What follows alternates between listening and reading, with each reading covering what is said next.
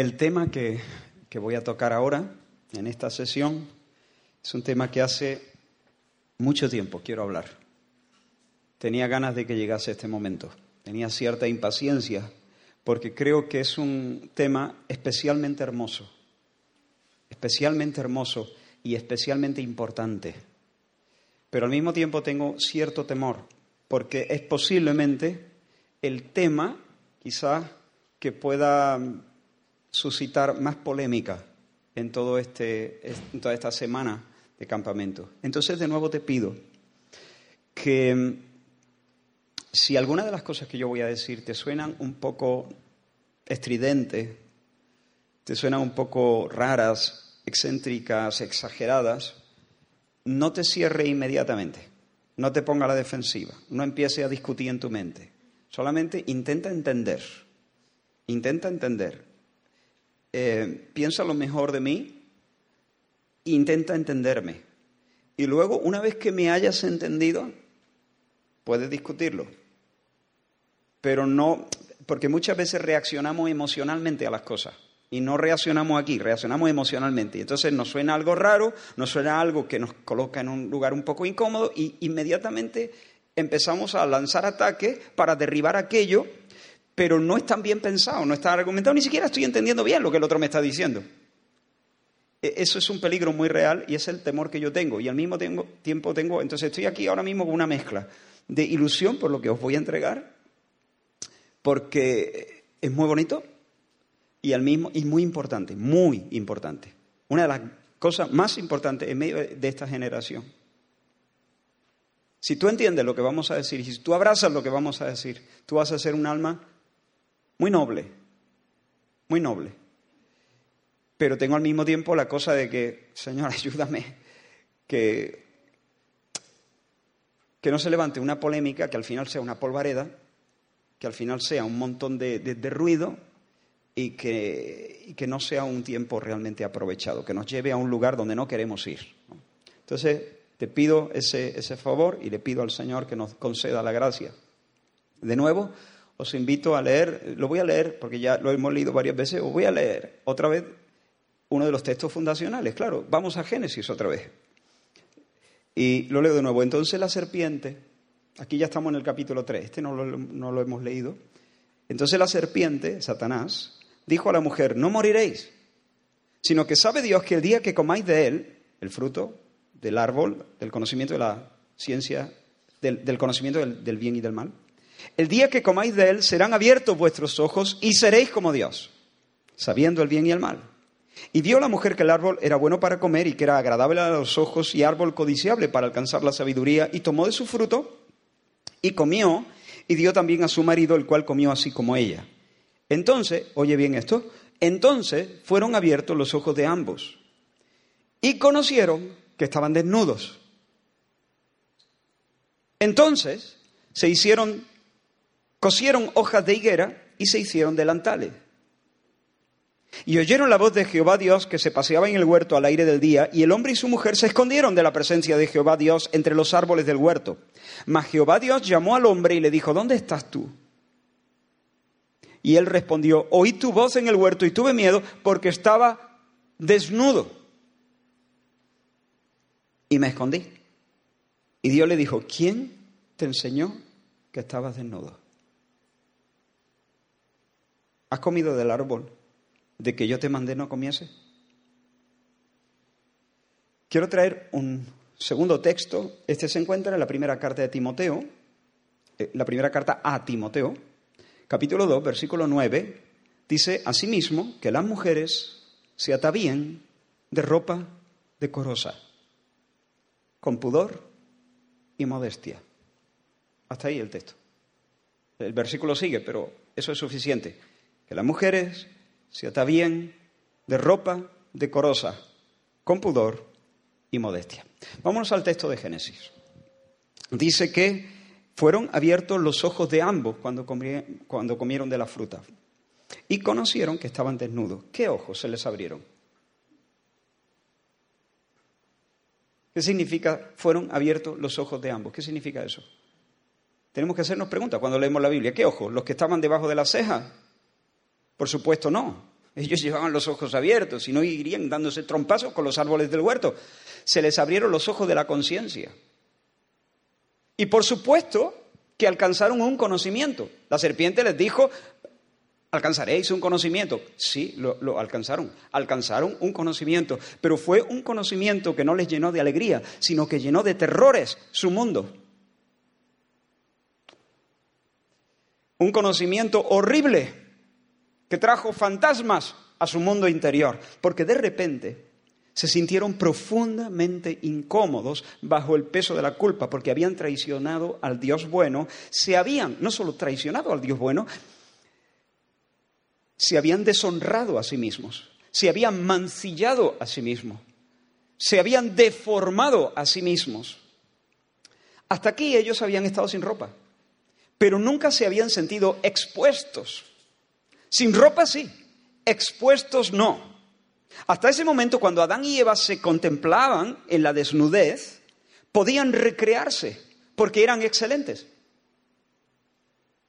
Eran hermosos, eran inocentes, eran excelentes y se recreaban. Cuando se miraban desnudos sentían paz, sentían gozo, sentían alegría. Sentían alegría al, al mirar y al ser mirados. Pero a partir del pecado todo ha cambiado ahora se saben indignos, ahora se saben con taras, con defectos. Ese invisible manto de dignidad que los vestía como reyes y sacerdotes de Dios, como imagen de Dios, de alguna manera se, ha, se ha manchado, ha caído a tierra y ahora se sienten en peligro ante la mirada del otro. ¿Entiendes ese concepto? Se sienten en peligro ante la mirada del otro. ¿Por qué? Porque ahora estoy impresentable. Ahora tengo taras.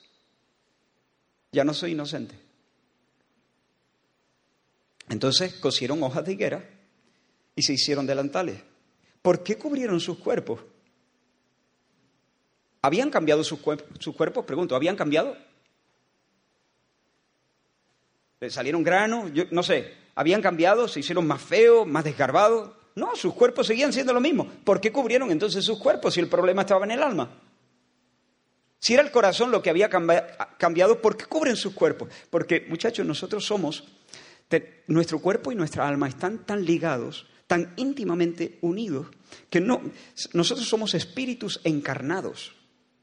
Nosotros somos cuerpos animados, animados, con alma. Y el cuerpo y el alma están tan ligados que hay una interacción constante entre el cuerpo y el alma.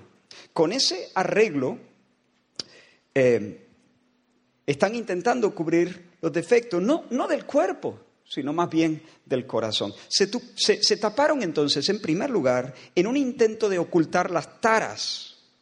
Con ese arreglo, con ese vestido floral, intentaban desviar la mirada del otro.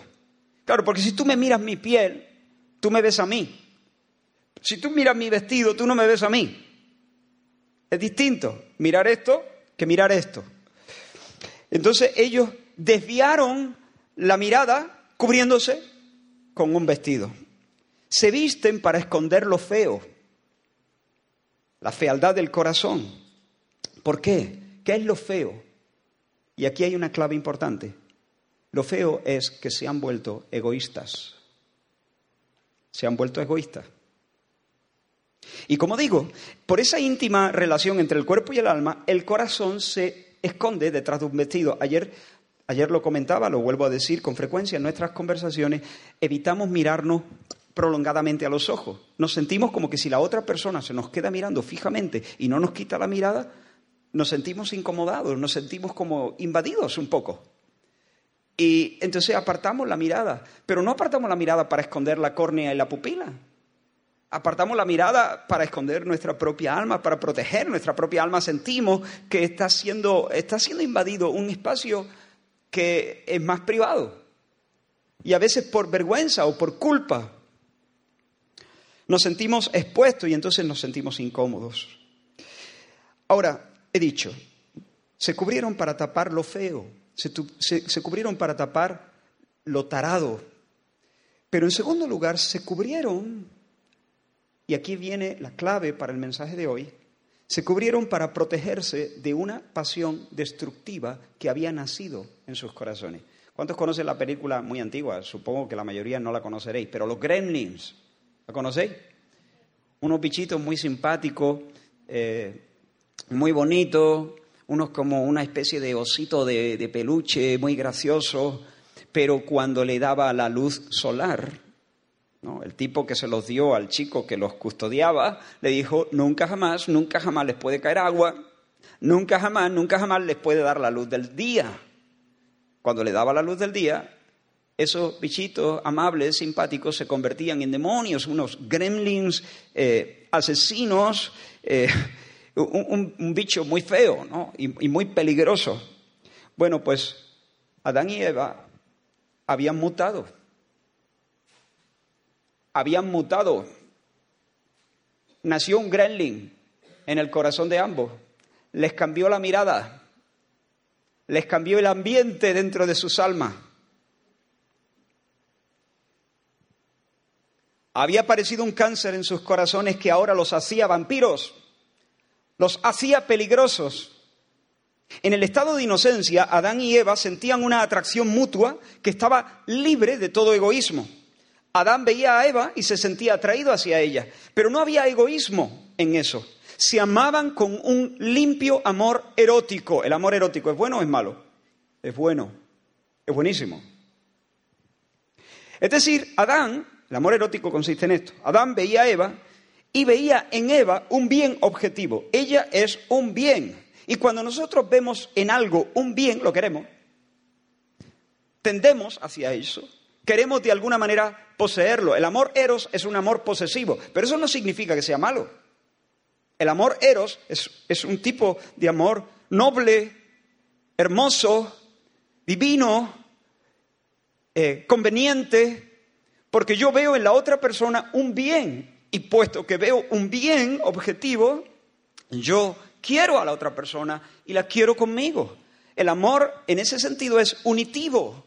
Quiero, quiero tener a la otra persona.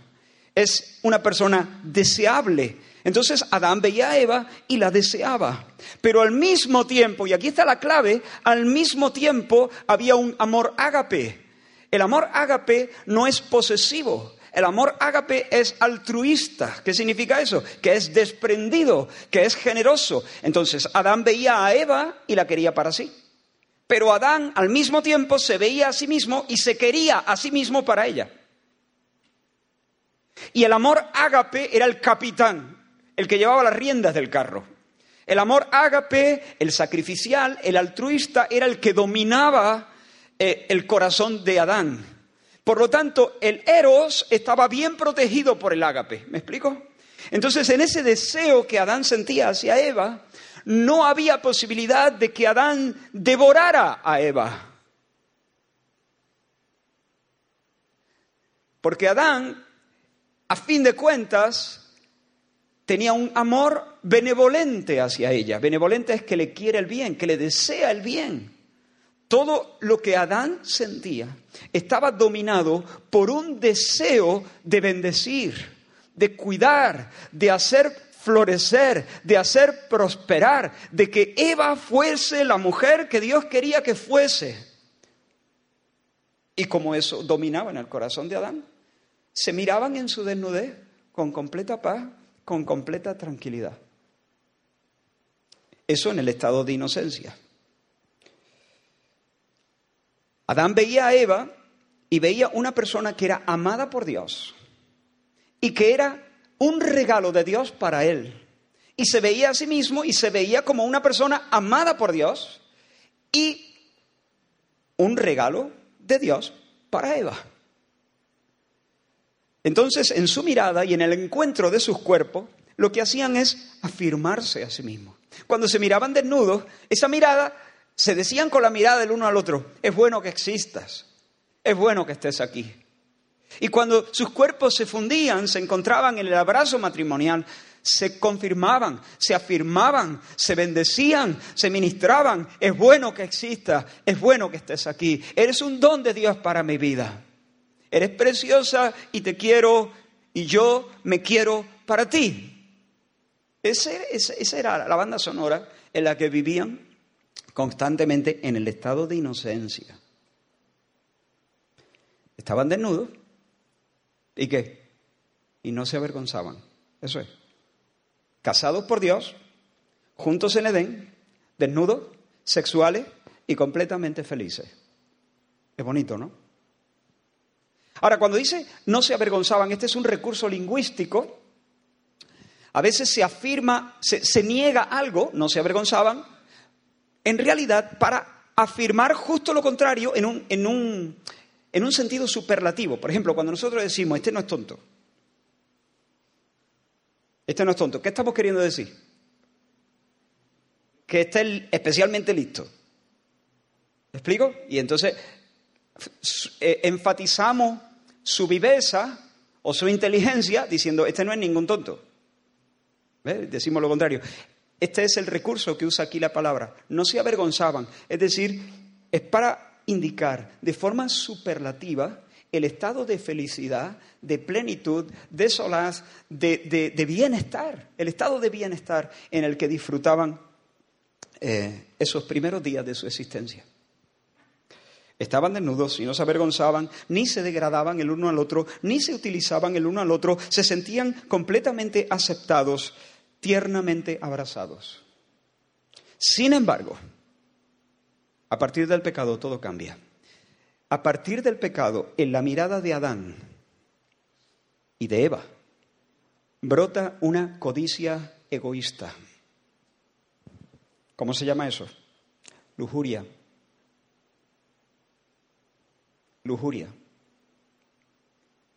Y cuando aparece la lujuria, el ambiente en el corazón cambia. Ya la mirada de Adán ya no está dominada por la benevolencia, el deseo del bien del otro. Ahora está dominada por la sensualidad. ¿Qué es eso? El ansia de placer. Hay ahora en Adán un deseo desordenado que le mueve, que le tienta no digo que siempre lo haga al máximo grado, no, no, pero que le tienta. Hay la tendencia, la tendencia en Adán a hacer de Eva un objeto para su placer, a devorarla, a ser un gremlin para ella, a ser un vampiro para ella. ¿Me explico? Y también ha cambiado la mirada de Eva ya no son dueños de sí mismos. Antes eran dueños de sí mismos. Y como hemos dicho en varias ocasiones, lo digo de nuevo, para poder darse, que esa es nuestra vocación, nuestra vocación es ser don. Nuestro cuerpo nos lo canta todo el tiempo.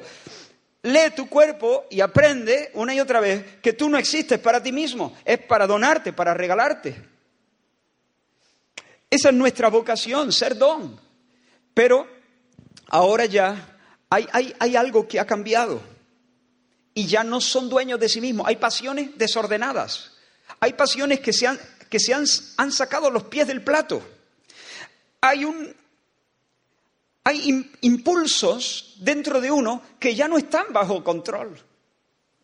Habéis visto a veces una pelea, a veces, bueno, es de boquilla nada más, pero a veces en serio, cuando una persona ha sido provocada al punto que de repente se asusta de sí mismo y dice, sujetadme, sujetadme. A, veces digo, es, un poquito de boquilla, ¿no? Sujetadme, sujetadme. Pero a veces no. A veces sujetadme que me lo como, que me lo cargo. Porque estoy perdiendo los papeles. Se me están cruzando los cables. Y como no respondo. Bueno, pues desde el pecado se nos han cruzado los cables. Y hay que sujetarse. Y tenemos que pedir que nos sujetemos porque me puedo, me puedo devorar a Eva. Ya no son dueños de sí mismos, han perdido el control, hay pasiones a la deriva en sus almas. Tras la caída, lo que tenemos frente a frente son dos vampiros, dos egoístas. Ahora, quiero, quiero decir esto, no estamos pensando en la persona completamente degradada y pervertida, no, es que lo que estoy diciendo es que sí siguen siendo imagen de Dios, sí siguen queriéndose en, muchos sentidos, pero hay veneno, ya hay un cáncer, ya, ya se ha introducido una mutación en sus, almas que les hacen peligrosos el uno hacia el otro. Tienen una mirada depredadora. y, como tienen una mirada depredadora, el amor está amenazado, la comunión está en peligro, se pueden hacer daño, porque los dos tienen la tendencia de, de cosificar, convertir al otro en una cosa, expropiar al otro de su dignidad humana, instrumentalizar al otro, usarlo como un instrumento, usarlo, sacarle provecho, jugar con él, devorarlo, como digo. Antes la mutua visión de la desnudez era una invitación para que masculinidad y feminidad danzaran juntas. Pero ahora, masculinidad y feminidad implican que ahí, hay algo que les puede hacer, que les, les puede hacer tender a asaltar al otro, poseerlo eróticamente. Ahora ya el amor ágape no lleva la rienda. Ahora el amor eros se queda sin el imperio del amor ágape y el amor eros, que he dicho antes que es algo puro, noble, humano, natural, dado por Dios, pero para ser controlado por el amor ágape, por el amor altruista. Cuando el amor ágape se pone a la cola, entonces el eros se dispara, se pervierte, se vuelve loco y es peligroso.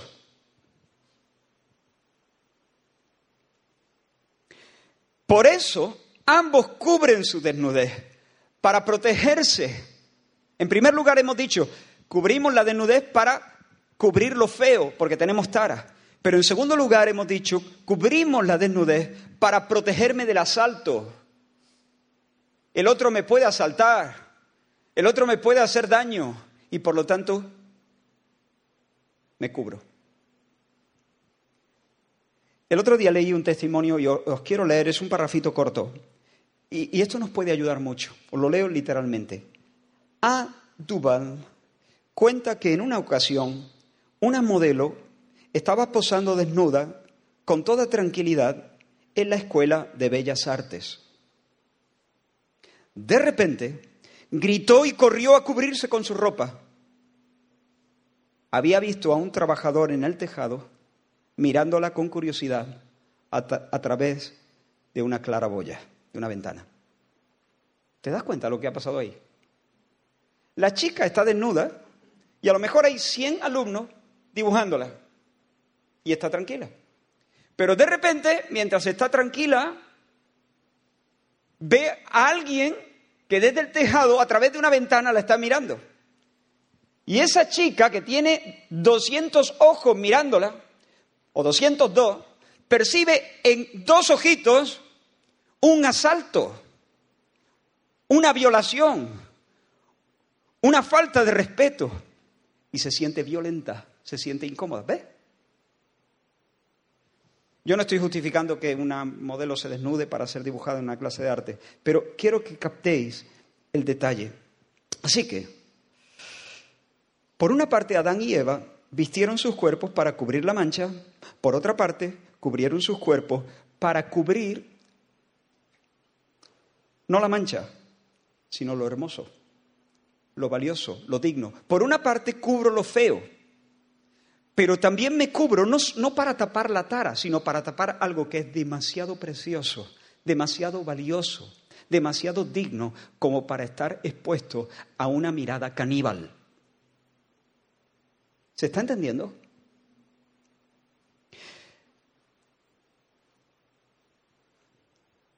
El pudor tiene que ver con este segundo movimiento. El pudor es está relacionado con un tipo de vergüenza. Generalmente cuando sentimos vergüenza tapamos cosas porque tapamos lo feo, escondemos lo que consideramos que está deforme. Pero el pudor está relacionado con un tipo de vergüenza que no esconde lo feo, esconde lo hermoso. Cubro lo que considero que es demasiado precioso como para ser carnaza en la plaza pública. ¿Qué es el pudor exactamente? Y esto es difícil de explicar. ¿eh? Eh, aquí voy a necesitar que pongáis en marcha todas vuestras neuronas. Es difícil de explicar, pero yo creo que si lo captamos sentiremos algo muy noble, muy bonito en el corazón. el pudor es una especie de repulsa, es una especie de recato, es una especie de reserva de movimiento de defensa. El pudor es un movimiento de defensa que busca salvaguardar, poner a salvo la propia dignidad. El pudor es propio de alguien que se sabe digno, de alguien que se sabe valioso, de alguien que se sabe precioso. El pudor es la negativa a presentarse ante los demás meramente como un cuerpo. El pudor es una invitación para que el otro mire más allá de la piel, para que se fije en la persona, no solamente en mi curva. El pudor es, es una invitación al otro para que me vea, pero para que me vea entero soy una persona, no solamente soy un cuerpo. Alfonso López Quintás, en su libro El amor humano, escribe lo siguiente, leo literalmente. El pudor no indica gazmoñería, supone respeto a lo más personal del hombre. Protegerse de la mirada ajena no indica ñoñería, sino salvaguardar el sexo del uso posesivo de los demás. Palpar algo, sigue diciendo, es en cierta medida un acto de posesión, palpar algo. Si a ti te tocan ciertas partes de tu cuerpo, así, sin venir a cuento, te sientes invadido, es como que el otro quiere poseerte. Pero él sigue diciendo, ver es como tocar a distancia.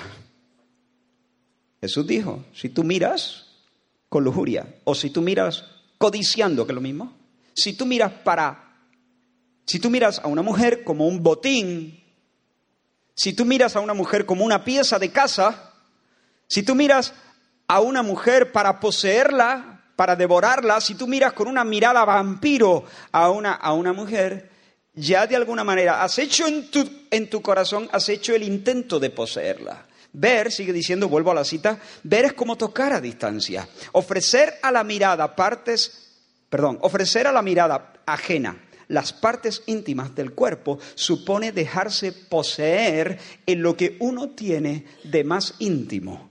Toda exhibición sugiere un acto de entrega. Hacerlo en público se asemeja a la prostitución. De hecho, cuando los, los ejércitos, por ejemplo, quieren humillar al máximo al ejército vencido, por ejemplo, los campos de concentración, ¿qué hacían con los, los presos?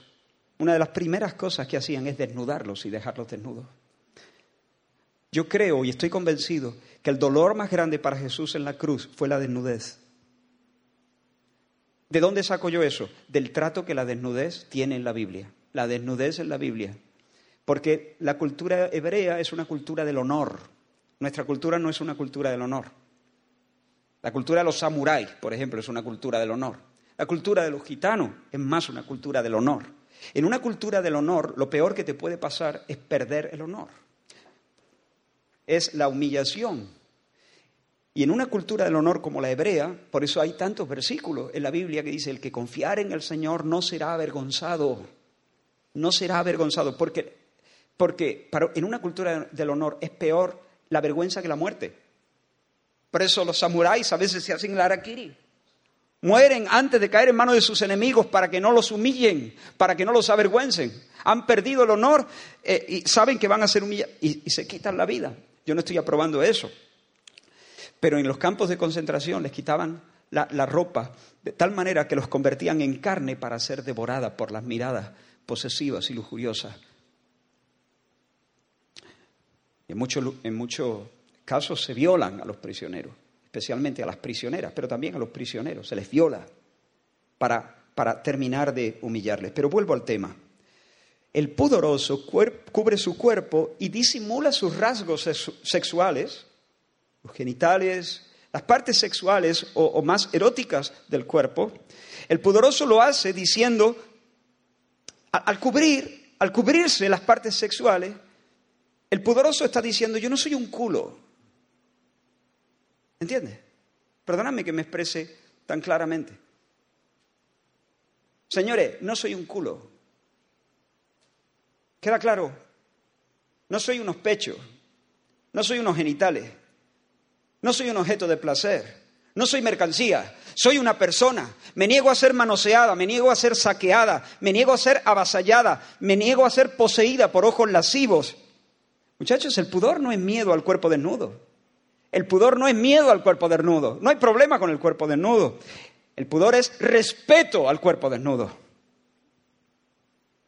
Por el pudor se cubre el cuerpo no porque se le considere indigno o se le considere feo, sino precisamente por lo contrario, porque se le considera de mucho valor, de mucho valor.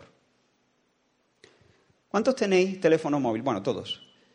¿Cuántos tenéis funda en vuestro teléfono móvil? ¿Le habéis puesto funda al iPhone? ¿Por qué?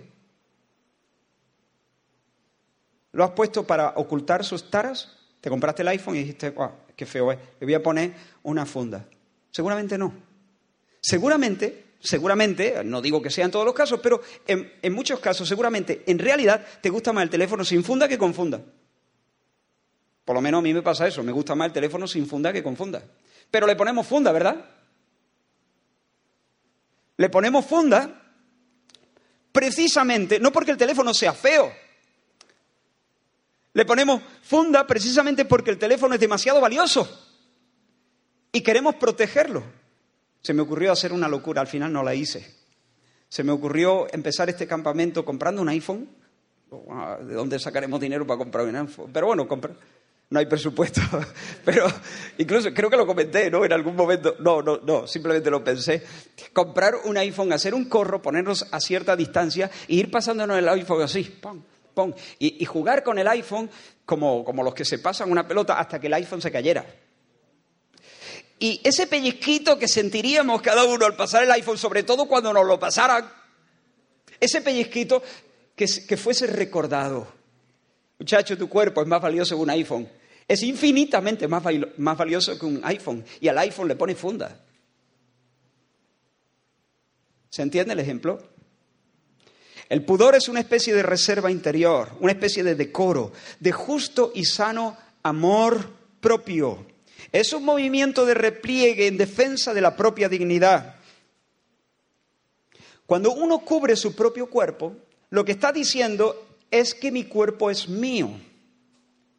En un sentido, en un sentido último es del Señor, pero es mío. Tengo posesión de mí mismo. Yo puedo dar mi cuerpo a quien quiera o puedo no dárselo a nadie pero es mío. Cuando yo lo cubro, estoy diciendo, tomo posesión de mi cuerpo. No está a la venta, no está abierto a que cualquiera... Es mío, es mío, es mío, solo mío. Y del Señor, por supuesto, pero solo mío. Y este cuerpo yo lo voy a reservar a la mirada de una sola persona que me asegure que no me va a devorar que me asegure que su amor erótico está dominado por el amor altruista, el amor ágape, el amor sacrificial. O si no, no se lo daré a nadie. Mi cuerpo es mío. Soy dueña, soy dueño de mí mismo.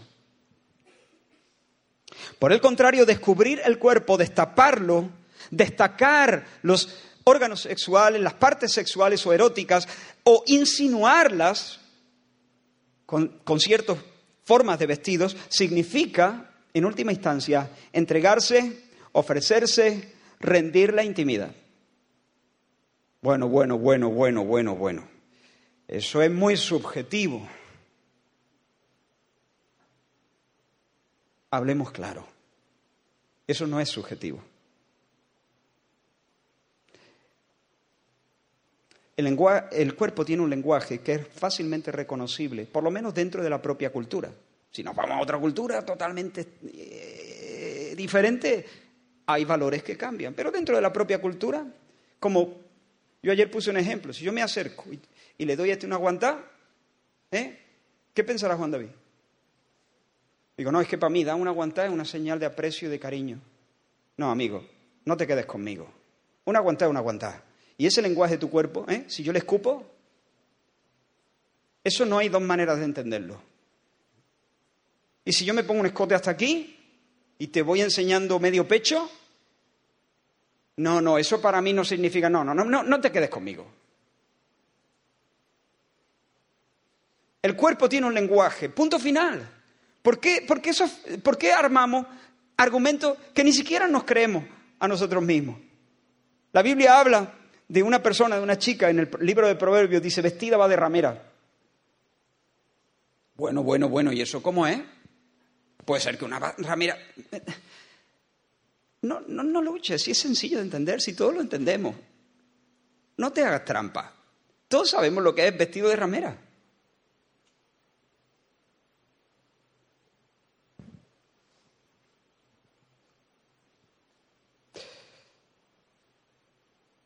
Pero voy a decir ahora una cosa muy importante. Atentos aquí. El pudor, además de ser un movimiento de autoprotección, es una forma de estimular el amor. El pudor, el cubrirse, el pudor del cuerpo, el pudor tiene muchas variantes. Podemos hablar de pudor de, eh, diferentes ángulos. Eh, no solamente hay pudor del cuerpo, pero yo me estoy enfocando especialmente en el pudor del cuerpo, ¿no? Pero el pudor no solamente es una forma de proteger la propia dignidad sino es una forma de estimular el amor. Porque la persona pudorosa lo que está comunicando es que quiere ser amada de manera entera, de manera íntegra, en todas sus dimensiones. Lo que la persona pudorosa al taparse está diciendo es, no soy un cacho de carne con curva, tengo nombre, tengo un alma inmortal, tengo historia, tengo anhelos, vocación, conciencia, memoria, temores, inteligencia, convicciones, familia. Y quiero ser amada, no quiero ser devorada. Y no voy a desnudar mi cuerpo y no me voy a dejar mirar por aquel o aquella que solo me, que, que solo me desee para su placer, que solamente me mire sensualmente. Voy a dejar mirar mi cuerpo a aquel que no solamente me desee, sino que se desee a sí mismo para mí. De manera sincera, de manera exclusiva, de manera total y de manera permanente, hasta que la muerte nos separe. El pudor no elimina, no censura los valores sexuales. A nosotros los valores sexuales nos parecen divinos, una genialidad de Dios. Pero lo que hace el pudor no es eliminar los valores sexuales, es quitarles el protagonismo. El foco lo pone en otro lado. Los baja del escenario. Para que esa persona no sea recordada, perdóname que, que me exprese así, pero quiero ser muy, muy claro. Esa persona no sea recordada por su culo, sino por su nombre. ¿Se entiende? El pudor lo que hace es poner el foco en otra dirección. El pudor lo que hace es, tú me miras, pero yo estoy cubierto. Y al cubrirme te estoy diciendo, sigue mirando, sigue buscando, sigue buscando que hay más, sigue buscando que hay un nombre, hay una historia, hay un alma. Mírame entero, y cuando yo te estoy diciendo, mírame entero, en el sentido, busca mi alma, busca mis valores, busca mis sueños, te estoy invitando a amarme, ámame a mí como persona. No me desees, simplemente ámame a mí como persona, enterito, con mis defectos, mis virtudes, con mis anhelos, con mis suspiros. ¿Y qué pasa? Cuando la persona sigue mirando y cuando la persona ama, cuando el amor florece, cuando hay un amor sincero por la otra persona en su integridad, cuando hay un compromiso de verdad trascendente, de amar más allá de lo sensual, cuando hay una mirada sin lujuria, cuando el eros viene a estar dominado por el ágape, entonces ahora sí, démosle rienda al eros, desnudémonos, porque no hay peligro de ser devorado. ¿Me explico? Bueno, es como el joven rico, he visto alguna película, ¿no? Eh, donde el joven es riquísimo, tiene una fortuna increíble, ¿no? pero se enamora de la, o sea, ve a una chica y hay cierto feeling entre ellos, pero el chico disimula, esconde su fortuna, no quiere para nada que la chica se entere que él es rico, es millonario, no quiere. ¿Por qué? ¿Por qué hace eso? Se llama pudor. Eso es pudor. En este caso no sería pudor del cuerpo, pero eso es pudor. No, no, no. esconde su riqueza. No es para ser hipócrita, no es para mentirle a la chica, no es porque se avergüence de su riqueza. ¿Por qué? Porque no quiere que la mirada de la chica se quede clavada en el oro, en las mansiones. Quiere que la chica mire más. Quiere que la chica le vea entero. Quiere que la chica, si se enamora, que realmente se enamore de él. Y cuando la chica esté enamorada de él, entonces ya puede, sin ningún peligro, enseñarle todo lo que tiene. Todo lo que tiene. Porque ya no hay peligro. Es lo mismo. Es lo mismo. Eh, no es tapar porque me avergüenzo, es tapar porque quiero que me veas entera, porque quiero que surja, que florezca el amor. Cuando el amor florezca, entonces, cuando tú me lo firmes, cuando tú me lo prometas sobre un altar, cuando des tus votos delante de mi gente y delante de Dios, de los ángeles, de los demonios, del pastor de la iglesia y de mis hermanos en la fe, entonces podemos estar desnudos sin sentir vergüenza. Ese es el significado del velo de la novia, ya lo dije ayer. La novia solía venir con un velo, pudor. Hasta ahí, tierra cerrada. La llave, un muro, acá le canto. ¿Para qué? ¿Para fastidiar al novio? No, para que mire. Ah, pues yo pensaba que era para que no mire. No, no, no, no, no, tapo para que mires, para que sigas mirando, para que miras más, para que no concentres tu mirada en este punto. Pero una vez que dices sí, quiero, tú, sí, quiero, yo declaro marido y mujer, levanta el velo. Besa a la novia. Y cuando acabe el convite, busca junto a las estrellas. Ahora, nuestra cultura relativista, nuestra cultura un poco tonta, la verdad, Sostiene que el pudor es una construcción humana, una, algo que se aprende, algo arbitrario, algo, algo impuesto socialmente, alimentado encima por la religión. Pero está demostrado socialmente, hay muchísimos estudios al respecto, que el pudor es un valor universal, incluso en las culturas que van eh, casi desnudos. Hay culturas, todavía, en el Amazonas, por ejemplo, que van casi desnudos. Pero aún se ha estudiado estas culturas y aún se ha visto que en estas culturas que apenas cubren nada del cuerpo, hay cosas que son impúdicas. Impúdicas es lo mismo que desvergonzado. Hay cosas que son desvergonzadas. Posiciones a la hora de sentarse, formas de hablar. Están prácticamente desnudos, pero no, no hay problema. Pero hay ciertos gestos que no se pueden hacer porque son desvergonzados. En cada cultura, las culturas tienen diferentes formas de manifestar este tipo de digna vergüenza pero en todas las culturas se manifiesta el pudor. Los bebés, por ejemplo, no se sienten incómodos si son vistos en su desnudez. Un bebé de dos meses no se tapa. ¿Tú lo puedes mirar?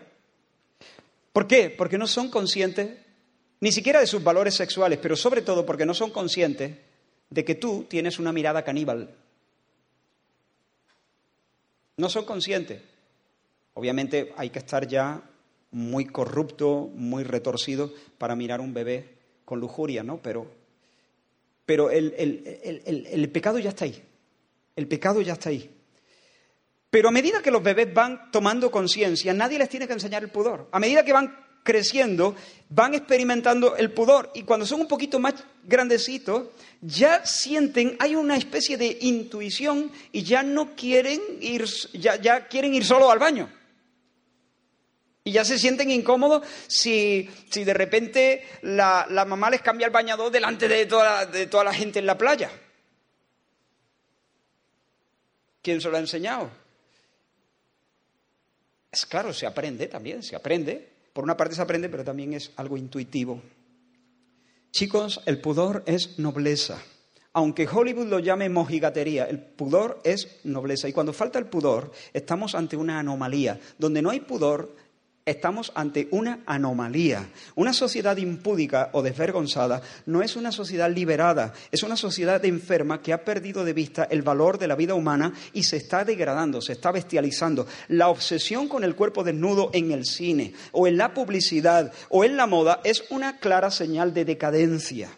La moda del tanga La moda de las transparencias es un rebajamiento, chicos, un rebajamiento, una renuncia a la grandeza, la sensualidad y, la obscenidad en la industria musical, las letras de algunas canciones, el destape en la alfombra roja en la gala de los Oscars, es la aceptación de una cultura contraria al amor verdadera, verdadero. No tengo ninguna duda de lo que estoy diciendo. Es una cultura contraria al amor verdadero y abierta al comercio mutuo.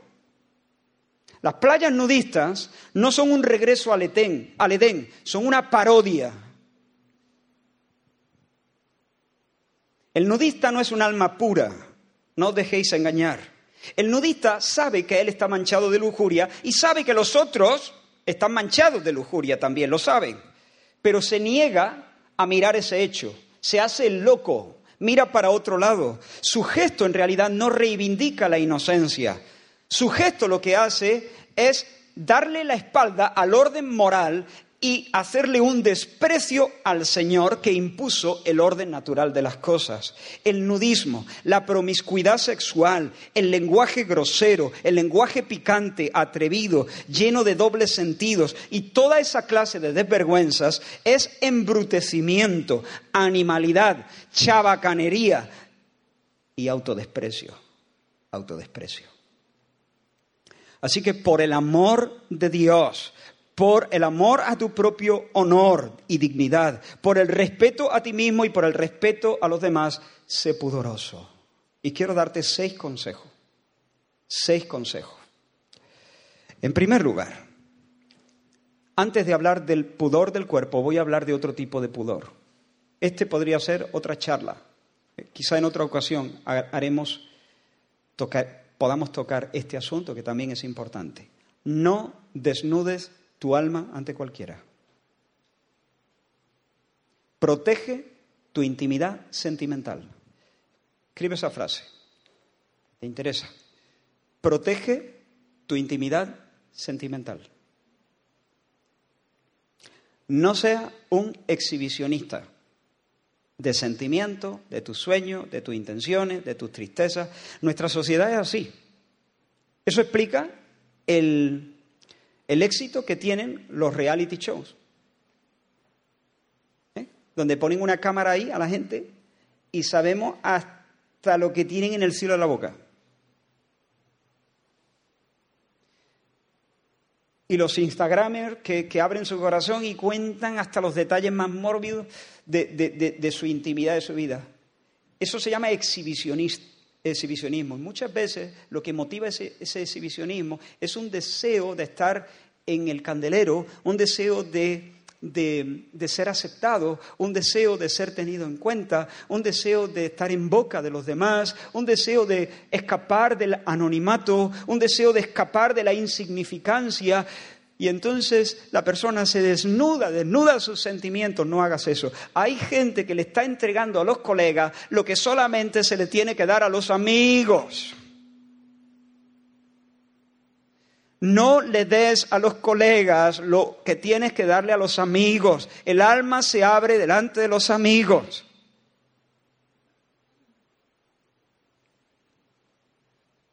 He visto eso así.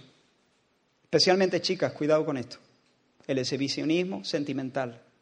Y me siento así y tal, y yo quería, y le habla de tu sueño, y le muestras todo tu, todo, todas tus miserias, le sacas todos los trapos sucios y todo no sé cuánto te estás desgraciando. Sé pudorosa y cállate. Cuéntaselo a tu madre y cuéntaselo a alguna amiga muy especial que sepa que te ama con amor benevolente, que quiere tu bien, que quiere tu bien. No te desnudes sentimentalmente delante de nadie, delante de cualquiera, perdón, delante de cualquiera. Pero dicho eso, los siguientes consejos, ese es el primero, pero los siguientes tienen que ver con el pudor del cuerpo, el pudor del cuerpo. Vístete de tal manera que pongas de relieve la dignidad de tu persona. Vístete de tal manera que pongas de relieve la dignidad de tu persona. ¿Estáis muy cansados? ¿Aguantáis un poco más? Pues menos mal, porque queda un poco más. que tu ropa enmarque tu cara, no tus genitales. La ropa tiene que ser el marco de tu cara, no de tus genitales. Vestir con modestia, chicos y especialmente chicas, no es renunciar a la belleza o a la elegancia. Las chicas tenéis una especial tendencia, se puede llamar así, a la belleza. Y eso es un don de Dios, un don de Dios. Vosotras ponéis más cuidado en el arreglo y eso es un don de Dios. Porque eh, nosotros somos diferentes. Aunque también está cambiando mucho eso, ¿no? Por cierto, chicos, no, no le demos tanta... Bueno, ya está, no me ir por ahí, porque si no... eh, entiéndeme, ni que seamos un oso pardo, ni que seamos un maniquí, ¿eh? Ni que seamos maniquí, que ya mismo están maquillando ni depilándonos las cejas. Venga, hombre. Eh, el, instinto, el instinto nuestro, o sea, la tendencia nuestra es, otra. Pero las mujeres sí, porque Dios, de alguna manera, esto es un es que está lleno de genialidades de Dios, ¿no?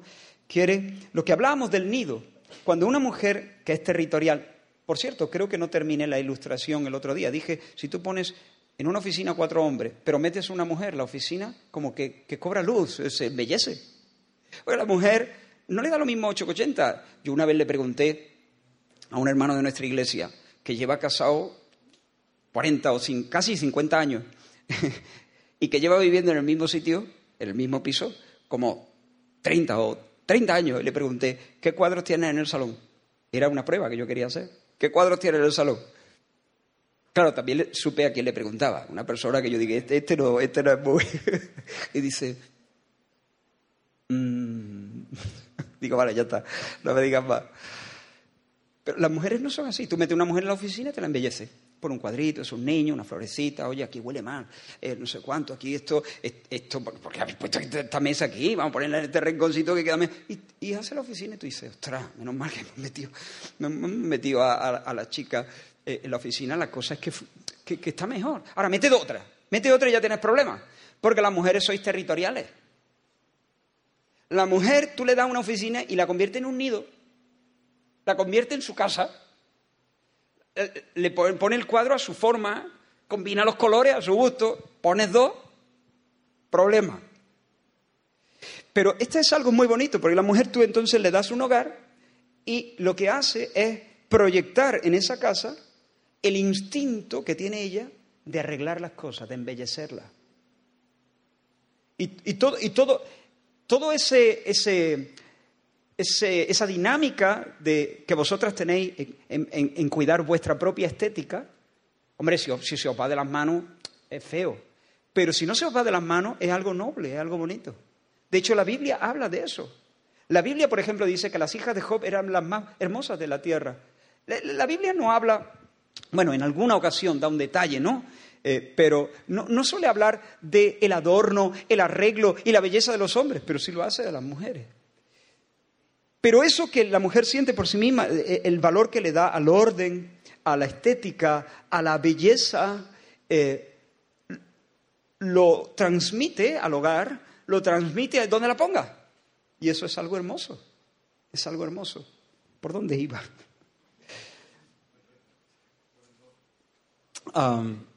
Sí, sí, sí. Vestir con modestia no es renunciar entonces a la belleza o a la elegancia, por ahí va, ¿no? Muchacha, entonces la elegancia no, tiene, no está reñida con la modestia. Uno puede vestir con modestia y ser hermoso, ser elegante, cuidar la estética. La modestia tiene que ver con mostrarle a otros la dignidad que posees y sugerirles con tu ropa cómo quieres que te traten. Mírate al espejo, mírate cómo, cómo, te viste y entonces, ¿qué sugiere esta ropa? ¿Qué le estoy diciendo yo a los demás en cuanto a cómo deben tratarme? Mira, ponte una faldita de cuero así de este tamaño, como un cinturón ancho. No. Cógete un bolso rojo y te lo cuelga aquí. Y te pone en una esquina de, cualquier ciudad. Y la gente inmediatamente va a tratarte de una manera. Y ahora ponte una ropa normal, decente, y te pone en la misma esquina. Y la gente te va a tratar de otra manera, porque nosotros sugerimos con nuestra ropa la dignidad que nosotros nos damos a nosotros mismos, nos reconocemos a nosotros mismos y la forma en que queremos ser tratados. Ahora, quiero explicar algo aquí muy importante. Por favor, atención aquí, de nuevo, esto es bien importante. Especialmente, bueno, iba a decir para las chicas, pero no, es, importante también para los chicos. El desarrollo del pudor es distinto en chicas y en chicos. Por el amor de Dios, hacer el esfuerzo de entender lo que voy a decir. Por favor, entended lo que voy a decir. A causa de nuestras diferencias psicológicas entre chicos y chicas, esto está más que demostrado, los hombres y las mujeres luchamos con cosas distintas. La lujuria ha entrado en el corazón de Adán y de Eva, de los dos. Chicas, la lujuria ha entrado en vuestro corazón y chicos en vuestro corazón también, pero no se manifiesta de la misma manera. La mirada depredadora, el deseo egoísta de poseer al otro, está tanto en los chicos como en las chicas, pero está de un modo distinto. Las chicas están más inclinadas, estáis más inclinadas hacia la afectividad, manifestaciones de cariño. Los chicos estamos más orientados hacia la sensualidad, hacia el erotismo anónimo de, los, de las partes del cuerpo. Podemos protestar, podemos, podemos hablar largo y tendido sobre esto, pero esto es así, todo el mundo que ha sido medianamente observador lo ha dicho. En otras palabras, la mujer codicia egoístamente respeto, pero querer respeto está mal. No, no, no, no. Querer respeto está bien, codiciarlo está mal. Es un deseo desordenado por aprecio, ternura, la mujer quiere ternura, quiere intimidad, quiere comprensión, quiere calor afectivo, quiere aceptación. Querer todo eso está bien, pero quererlo demasiado está mal. Es un deseo desordenado, es una codicia de, de estas cosas. Y entonces la mujer entrega su cuerpo persiguiendo el cariño, persiguiendo el placer de la conexión emocional. La mujer se deja tocar y se deja besar, pero lo que generalmente más le alimenta es la conexión emocional. El hombre es más bruto. El hombre suele estar más inclinado a codiciar el placer sexual y puede derramarse afectivamente en el oído de ella a fin de conquistar su piel. En ambos casos, ambos se están amando a sí mismos tenemos a dos egoístas frente a frente. El chico tiende a ofrecer conexión emocional a cambio de roce, porque es lo que más le apela. La chica tiende a ofrecer roce a cambio de conexión emocional, porque es lo que más le apela. Ambos se están usando para obtener lo que quieren. Ahora bien, el hombre, como es más consciente de lo sexual, de lo sensual, de lo erótico, el hombre siente más sus impulsos sexuales. El hombre es más consciente de que se siente seducido hacia el cuerpo, hacia las curvas, hacia el pecho, hacia las partes sexuales. La mujer no tiene tanta conciencia de eso. La mujer no tiene tanta conciencia ni de su propio impulso eh, sensual, ni del impulso del otro. Por eso la chica no percibís tanto la necesidad de disimular los valores sexuales de vuestros cuerpos. Porque vosotras mismas no sentís ese gremlin. Vosotras mismas no sentís esa mirada depredadora de la misma forma y como no la sentís, sí, a vosotras no pensáis, por ejemplo, no, pensáis tanto en el cuerpo. Sí pensáis en el cuerpo, pero de otra manera, ahora, ahora explicaré eso. Pero no pensáis en el, en el cuerpo como valor sexual erótico. Entonces no podéis entender, no podéis entender la chica que vuestro ombligo tenga el poder de despertar al vampiro. ¿Me explico? Y decir, esa gente está depravada. Los chicos, bueno, quien, mire de esa manera es un loco, es un enfermo. Pues sí, comimos la fruta, pero tú también, ¿eh? a la chica no os cabe la cabeza que cierto escote o esa falda tan abierta o esos pantalones tan cortos y tan ceñidos puedan ofuscar a los chicos y despertar en ellos el ansia de apropiarse de ti con la mirada.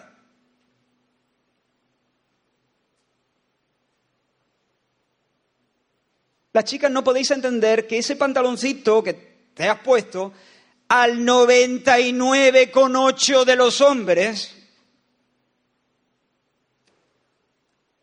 le va a hacer que pierda de vista tu alma.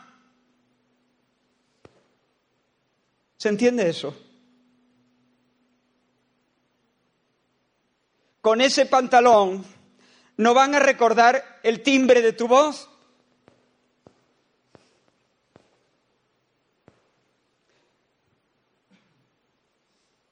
Cuando acabe esto, si queréis hacer una encuesta, hacedla. Y si los chicos son sinceros, si no es el 99,8%, será el 99,5% o con 6. ¿Me explico? Claro, vosotras no sois así. Vosotras no sois así. Y como no soy así, pues no os cuesta mucho pensar que los otros son así. Os confunde nuestra violencia, nuestro ímpetus eh, eh, eh, de, ese, ese, tipo de lujuria, os confunde y pensáis que pues, soy, una persona ya degradada, enferma, en, su estado final de, de corrupción. No lo podéis entender. Os espantáis ante la debilidad masculina y sin daros cuenta vosotros también, por causa del pecado, estáis llenas de lujuria. Lo que pasa es que la lujuria se manifiesta de otra manera. Y ahora os cuento cómo se manifiesta vuestra lujuria, aunque supongo, intuyo que lo sabéis. Vosotras sois igualmente vulnerables y egoístas. Nosotros los hombres también nos sorprendemos de ciertas cosas de vosotras. También a nosotros nos sorprende mucho que vosotras os sintáis arrastradas y rendidas por una palabra dicha con voz grave un gesto amable en vuestro oído, un poema. Digo, a nosotros no nos, no nos arrastra eso. ¿Entiendes? Y los chicos no entendemos cómo, oye, le, ha sido amable y hay chicas que se derriten con un tono de voz. Ezequiel, tío, nosotros no nos pasa eso. ¿Entiendes? Pero es que las chicas buscan ese cuidado, esa protección, conexión emocional. Y como digo, la mujer, al no encontrar en sí misma una sensualidad tan fuerte como la del hombre, pues entonces no, no, no, repara a veces en, cómo, en, cómo, se viste. Y siente que no tiene necesidad de cuidar eso, porque ella no, no, no lo tiene en mente.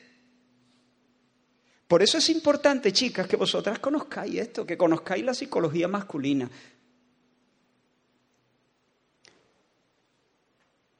para, que podáis actuar en pudor, para la formación del pudor en vuestras propias almas.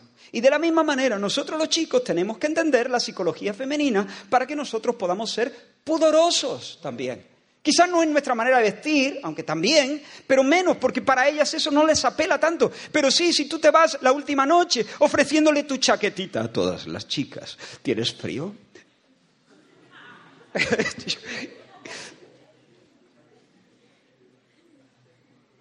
Yo sé que no tengo una voz muy para allá, pero... sí, vosotras reíros, que si estuviera aquí alguno con su voz, eh, lo mismo estaba ahí, ahí echando baba. Bueno. si vas prestándole tu chaqueta y diciéndole cosas bonitas a cada chica que se te cruce, interesándote por sus problemas, yo, nosotros tenemos que conocer esas cosas y tenemos que andarnos con prudencia y tenemos que abrir nuestro corazón con prudencia. No, no, ¿Alguna vez no te ha dicho alguien, un buen amigo, tío, no hagas esas cosas, no, no la invites de esa manera? Digo que se va a confundir. Se va a confundir. Y tú no has reparado en eso. Yo, no me confundiría, claro, es que eres un tío. Nosotros vamos de otra, de, otra, de otra cosa. Nosotros nos confundimos con lo otro. Y ellas se confunden con esto. Entonces nosotros tenemos que ser pudorosos en este área. ¿Por qué? Porque ellas también tienen una mirada depredadora. pero no quieren nuestros genitales, ¿entiendes? Eh, por lo menos en principio, pero quieren la conexión emocional.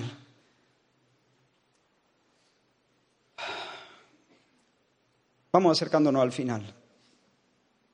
A las chicas entonces habría que hablarles de un modo diferente, como el Espíritu Santo habla a través de la pluma del apóstol Pablo cuando escribe a Timoteo, que las mujeres se atavíen con ropa decorosa, con pudor y modestia, como corresponde a mujeres que profesan piedad. Joven, tú puedes tener las mejores intenciones, tú puedes estar libre de toda desvergüenza. Yo estoy seguro que hay chicas que se visten de manera inapropiada pero que se visten con limpia conciencia. Ellas no dicen, me voy a poner esto, porque esto. Voy a poner esto porque me sienta bien, porque me gusta. Y lo hacen con, con limpia conciencia.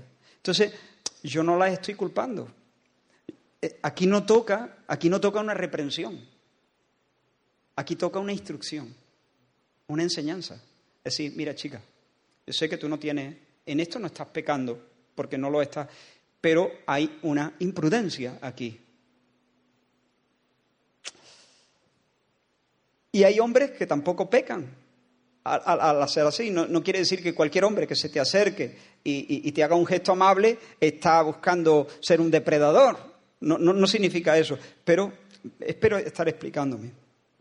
Así que por nuestras diferencias psicológicas, los hombres podemos estar sembrando ilusiones en las chicas sin saberlo y las chicas pueden ir despertando lujuria sin darse cuenta. Pero hablemos claro, hablemos claro.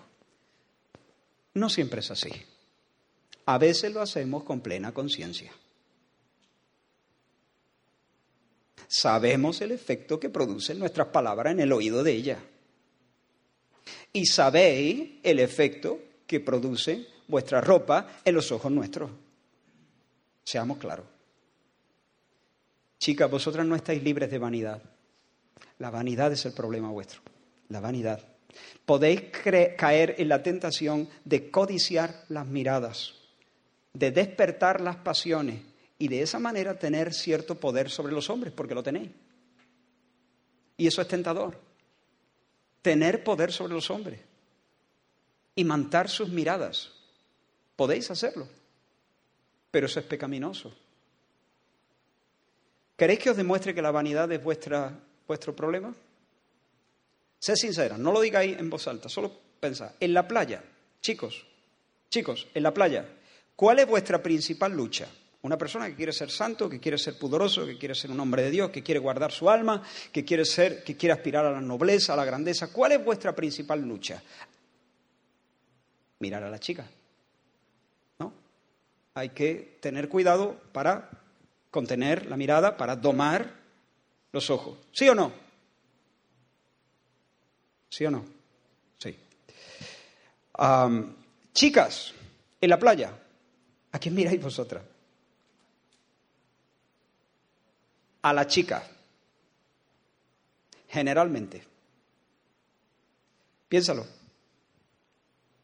Miráis si está delgada, es el bañador, miráis cómo le sienta, miráis nosotros no hacemos eso nunca.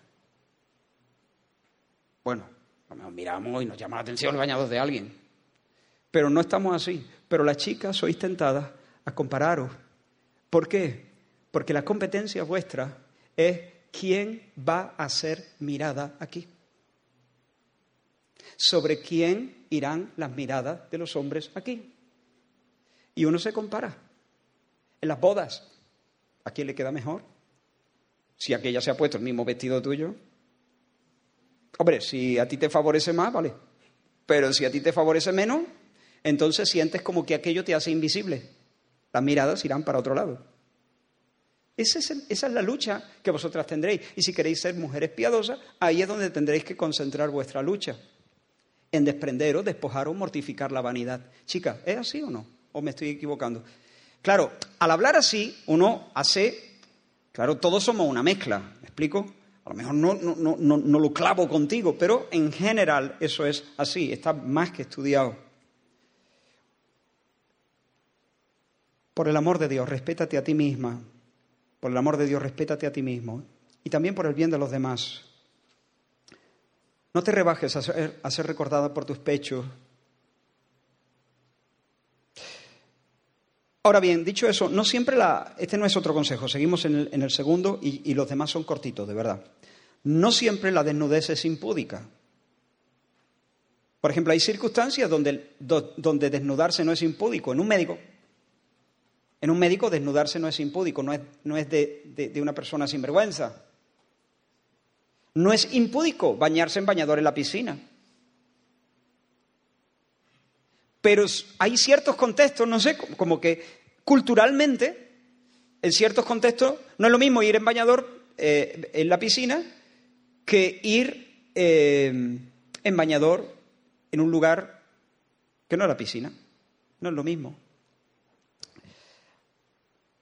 Ahora, cuando sin razón objetiva se descubre el cuerpo, entonces es cuando se cae en la impudicia o la desvergüenza. Tercer consejo. Chicos, buscad el alma con vuestros ojos. Bueno, el consejo sería cultiva una mirada limpia, cultiva una mirada limpia, ese es el consejo. Chicos, buscad el alma con vuestros ojos. ¿Se entiende eso? No lo fijéis en el cuerpo, id más allá, abramos, abramos el horizonte, busquemos el alma. No saqueéis con vuestra mirada. Declarémosle la guerra como hombres a la mirada caníbal, la, mirada que se apropia del otro. Y el otro no nos pertenece, el otro no nos pertenece, el otro es de él. Y de esa manera, chicos, defendamos el honor de las mujeres que nuestra mirada, hazte este, este, este, este, propósito, muchachos, hazte este propósito, voy a honrar a las mujeres con mi mirada. No solamente no les voy a poner mi mano encima, las voy a honrar con mi mirada, las voy a honrar con mis pensamientos íntimos. Señor, voy a honrar a las mujeres en lo más, en mi fuero interno. Y de esa manera defendedlas, honradlas, no veáis en ellas un botín, Mortificad la lujuria, pedidle al Señor que unja vuestros ojos con, su colirio. Y chicas, a vosotras, dadle muerte a la vanidad. No seáis coquetas. Sed elegantes, sed hermosas, pero la coquetería es otra cosa. Coquetas no. Yo sé que esa palabra se usa a veces para decir, uy, qué coqueta, como que... Pero la coquetería es otra cosa. Es ese flirteo vanidoso es esa, esa, esa, esa pesca de miradas, es esa, eh, ese flirteo que quiere atrapar la admiración de los chicos. No seáis coquetas. Los hombres defraudan a las mujeres devorándolas con la mirada. Las mujeres defraudan a los hombres dejándose mirar y llamando la atención de manera desordenada y despertando el eros, el eros sin ágape, el eros a solas, a secas, el eros desnudo, con su forma de vestir, con su forma de mirar, con su forma de reír. Cuarto consejo, reconoce y llora la impudicia, llora la impudicia. Donde veas impudicia, llórala, llórala, reconócela y llórala y lucha contra ella. Reconoce, llora y lucha. La Biblia relata un, un episodio muy interesante Noé, después del diluvio, el arca reposó en los montes de Ararat. Y dice la escritura que Noé, como el padre de una, de una nueva de una nueva humanidad, por así decirlo, ¿no? Sale del arca, planta una viña y se sienta se sienta junto a ella y bebe del vino de la viña. La, imagen, la estampa es idílica. ¿no? El, mundo ha sido renovado, ha pasado por el bautismo del diluvio y ahora está en una tierra nueva, por así decirlo, planta una viña y bebe. O sea, la imagen es maravillosa, preciosa, ¿no? Le arranca una cosecha a la tierra, obtiene el fruto de ella y bebe. Pero no es no solo bebe, sino que siguió bebiendo. Y siguió bebiendo y siguió bebiendo hasta que se emborrachó y en poco estaba, quedó hecho un pelele, tirado en tierra como su madre lo trajo al mundo, en cuero, dice la Biblia, desnudo. Y su, y su hijo Can lo vio y le gustó el numerito. Y se mofó de la desnudez de su padre, le pareció gracioso. Y entonces llamó a sus, a sus hermanos, a Can y a Jafet, o sea, a Sen y a Jafet, para que mirasen a su padre desnudo. Venga, vení, vení, vení, vení. Y cuando Sen y Jafet vieron lo que, lo, que estaba pasando, entonces dice la escritura que ubicaron a su padre, tomaron algo de ropa y caminando hacia atrás, sin mirar a su padre, cuando llegaron a su altura, le echaron la ropa y cubrieron su desnudez. Y Dios bendijo a Zen y a Jafet, y Dios maldijo a Can por mirar la desnudez. Muchachos, muchachas, vivamos de esa manera en medio de nuestra generación, porque Noé está hecho un pelele tirado como su madre lo trajo al mundo. Vivimos en medio de una generación impúdica, desvergonzada, que yace borracha, desnuda sobre la tierra. Caminemos de espalda, caminemos como los cangrejos si hace falta y tapemos la desnudez allí donde la veamos. No nos riemos, no miremos, no nos expongamos, no demos lugar a, a miradas caníbales haz lo mismo, que no te divierta la desnudez. La desnudez es algo sagrado, no es algo divertido, es algo solemne, es algo sagrado, es algo importante. Denuncia el sexting. ¿Habéis escuchado de esto? Esa práctica erótica consensuada entre dos o entre más personas o entre un grupo de personas que consiste en el intercambio de fotos eróticas, fotos y vídeos íntimos a través de Internet, especialmente usando el móvil. Las chicos se intercambian fotos de sus partes íntimas o pequeños vídeos o lo que sea. lloremos eso, denunciemos eso. Por supuesto, nunca participemos en algo tan desvergonzado, tan impúdico y, por cierto, tan peligroso. Y si hay alguien aquí que ha participado en eso y está siendo extorsionado, no tengas miedo. Dilo. Dímelo. Dímelo. Porque, no, te, no te van a extorsionar más. Dímelo. Se le pone solución. Pero si alguien ha pasado una foto íntima y ahora te están obligando a hacer ciertas cosas o obligando a callar ciertas cosas, no te dejes manipular por esas cosas, por el amor de Dios. Eso no va a terminar nunca. No lo hagas. Y termino. El quinto. Celebra la belleza del pudor. Celebra la belleza del pudor. El pudor nos prepara para la entrega. El taparnos nos prepara para el momento de destaparnos. Llevar el velo nos prepara para el momento de la noche de boda, donde no hay velos, donde hay total entrega. Mi cuerpo es tan valioso, mi cuerpo es tan digno, que no debe ser expuesto ante los ojos de la masa. Lo reservo para una persona concreta que tiene nombres y apellidos, que prometa amarme íntegramente, abrazar mi mundo, fundirse conmigo, dárseme y recibirme al mismo tiempo. Dárseme y recibirme al mismo tiempo. Y eso, muchachos, digáis lo que digáis, es hermosísimo. Que alguien me lo mejore.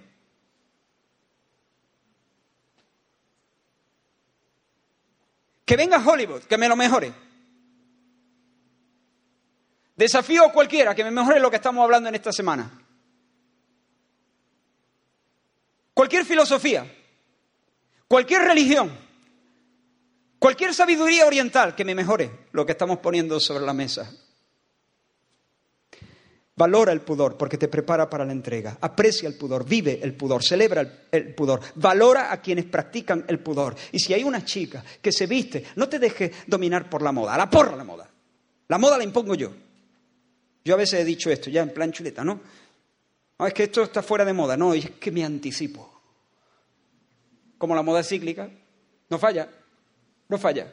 Lo que ya se ha dejado llevar se va a, se va a llevar otra vez dentro de 10 o de 12 años. Entonces yo me anticipo, yo soy pionero, yo soy un líder. ¿Entiendes? Ya está, y pasó. Ya no me coman la oreja. A ver, tampoco vamos a ir con tónica, ¿eh? Vístete más o menos, que no llame la atención.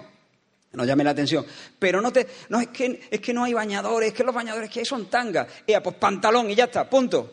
Dice, no, pero es que eso no está a la moda. No, es que yo soy un líder. Yo soy. Yo, yo, yo, yo digo, yo soy, yo marco la tendencia.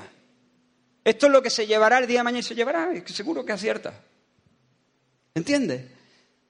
A la porra la moda. Pudor. Porque si tú te vistes a la moda y tú te vistes así para parecer atractiva, es que no voy a parecer atractiva, voy a parecer una monja. Bueno, pues entonces vístete como, como la cultura. Te impone que te vistas porque te impone que te vistas. ¿Y sabes a quién va a atraer? Pues a los gremlins, a los vampiros, Pero si tú te vistes de otra manera, no hace falta que te, ponga, te un burkini, ¿eh? Pero si tú te vistes de otra manera, tú vas a atraer personas que quieran ver más en ti que curva.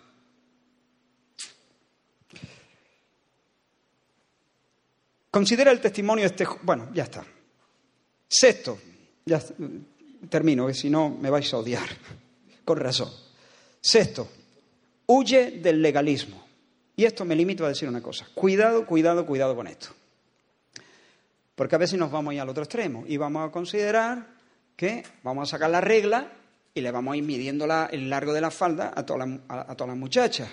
Y entonces tú, uh, te falta medio centímetro para ir al cielo. No, no, no, no, no, no. Dios no nos aprueba por el largo de la falda. El cielo no se gana por, por, vestirse así o por vestirse de, la otra manera. El cielo se gana por la fe en Jesucristo. Cuidado con esto. A ver si nos vamos a ir sintiendo más santos y más, y, más ¿eh? apártate de mí que soy más santo que tú. Eso se llama legalismo. Eso es más feo que la de vergüenza. Caer ahí, prefiero lo otro. ¿Me explico? Porque al final nos hacemos una sociedad de fariseos, de tira, francotiradores, que vamos en búsqueda de alguien que se haya puesto algo más corto para asaltarlo, para caer contra él y decirle pecador, inmundo. No, no, no, no, eso no funciona así. Entonces, vosotros habéis fijado que yo no he dado detalles de centímetros, ¿verdad? Bueno, sí, he mencionado tanga, vale. Pero ese no me ha sido mi punto. Mi punto ha sido el pudor. Aquí yo soy consciente que dejamos eh, cosas sin definir. Pero cuidado con el legalismo. El Señor me acepta porque yo pongo mi fe en el Señor Jesús, porque realmente acepto su salvación y su señorío y le tengo por tesoro de mi alma. Pero eso me va a llevar a vivir una vida digna del Evangelio. Y una de las cosas que el Evangelio hace en mi vida es devolverme, devolverme el sentido de dignidad y una mirada limpia.